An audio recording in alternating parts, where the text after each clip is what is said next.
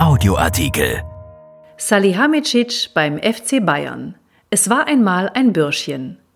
Bayern München hat Hassan Salihamidzic zum Sportvorstand befördert. Unterschätzen wird ihn nun niemand mehr. Er ist der Mann hinter dem bevorstehenden Transfer von Leroy Sané und einer Neuausrichtung des Clubs. Von Robert Peters. Brazzo ist ein kroatisches Wort. Es bedeutet Bürschchen. Brazzo ist der Spitzname von Hassan Salihamidzic, 43. Und wie ein Bürschchen ist der ehemalige Mittelfeldspieler lange behandelt worden, obwohl er beim FC Bayern München den großen Titel Sportdirektor trug. Das soll nun vorbei sein. Der deutsche Meister beförderte den Manager am Mittwoch in den Rang eines Sportvorstands. An tüchtigen Komplimenten wird nicht gespart. Präsident Herbert Heiner betont, Hassan Salihamidzic ist kontinuierlich als Persönlichkeit gereift. Er ist unheimlich umtriebig, Tag und Nacht, und er hat sich ein großes Netzwerk aufgebaut. Er hat sich den Posten verdient. Und der Vorstandsvorsitzende Karl-Heinz Rummenigge erklärt, er hat eine gute Entwicklung genommen und viel gelernt. Er ist sehr wertvoll für den Verein. Natürlich bedankt sich Salihamidzic artig für so viel Anerkennung. Es ist eine Ehre, sagt er im Vereinsmagazin 51, eine große Sache, ich bin ein bisschen stolz. Wahrscheinlich hat er längst geahnt, dass er im Sommer 2020 eine Stufe höher klettern würde in der Vereinshierarchie, auf jene Position, die seit dem Abgang von Matthias Sammer 2016 nicht mehr besetzt worden war. Denn er hat sich in der Corona-Pause entschieden, auch äußerlich jede Ähnlichkeit mit dem Bürschchen abzulegen. Neuerdings trägt Brazzo einen dunklen Vollbart und er sieht damit beinahe so grimmig aus wie der Wolfsburger Sportdirektor Jörg Schmatke. Wenn beide beim Fußball keine Verwendung mehr finden, könnten sie sofort beim nächsten Tarantino-Western mitspielen. Nach so viel Autorität und Wildheit sah es 2017 nicht aus, als Salihamidzic aus dem Stand und ohne große Vorerfahrung ins Amt des Sportdirektors beim Branchenführer geworfen wurde. Er machte seine Lehrzeit unter den Augen der Öffentlichkeit. Das kann leicht ins Auge gehen, zumal weil sein Verein noch aufmerksamer begleitet wird als andere. Rummenigge, der heute beklagt, dass es zu wenig Geduld gibt und sich darüber freut, selbst zehn Jahre auf den Posten des Clubchefs vorbereitet worden zu sein, machte selbst nicht die geduldigste Figur im Umgang mit seinem frisch ernannten Sportdirektor.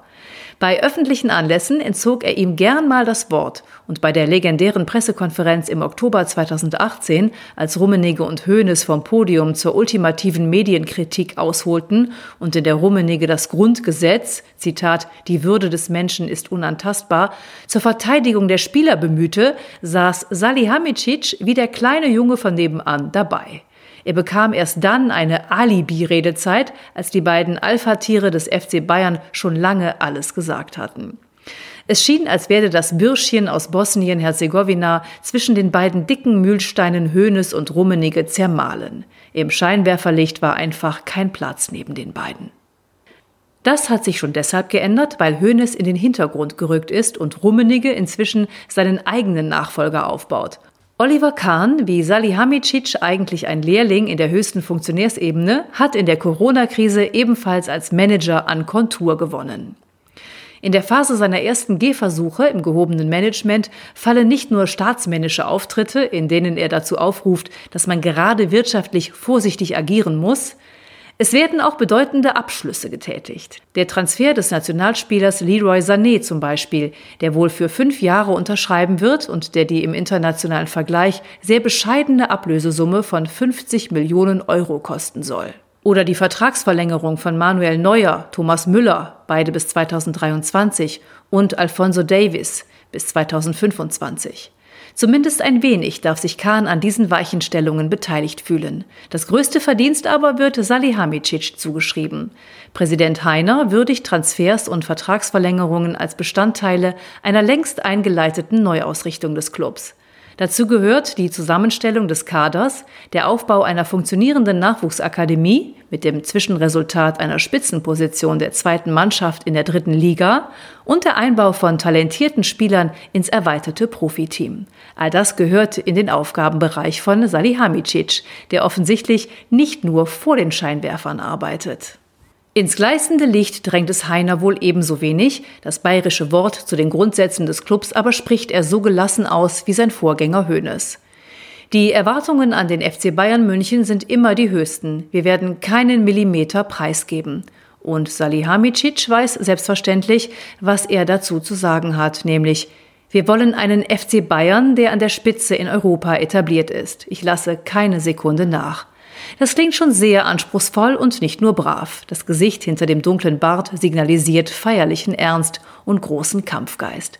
So ähnlich hat sich der Fußballer Salihamidzic einst bei den Bayern in einer Mannschaft mit großen und manchmal sehr lauten Spielern wie Kahn und Stefan Effenberg seinen Platz erarbeitet. Auch damals wurde er unterschätzt. Das war schnell vorbei. Im Management hat es ein paar Jahre gedauert. Ein Artikel von Robert Peters, erschienen in der Rheinischen Post am 3. Juli 2020 und bei RP Online. RP Audioartikel. Ein Angebot von RP Plus.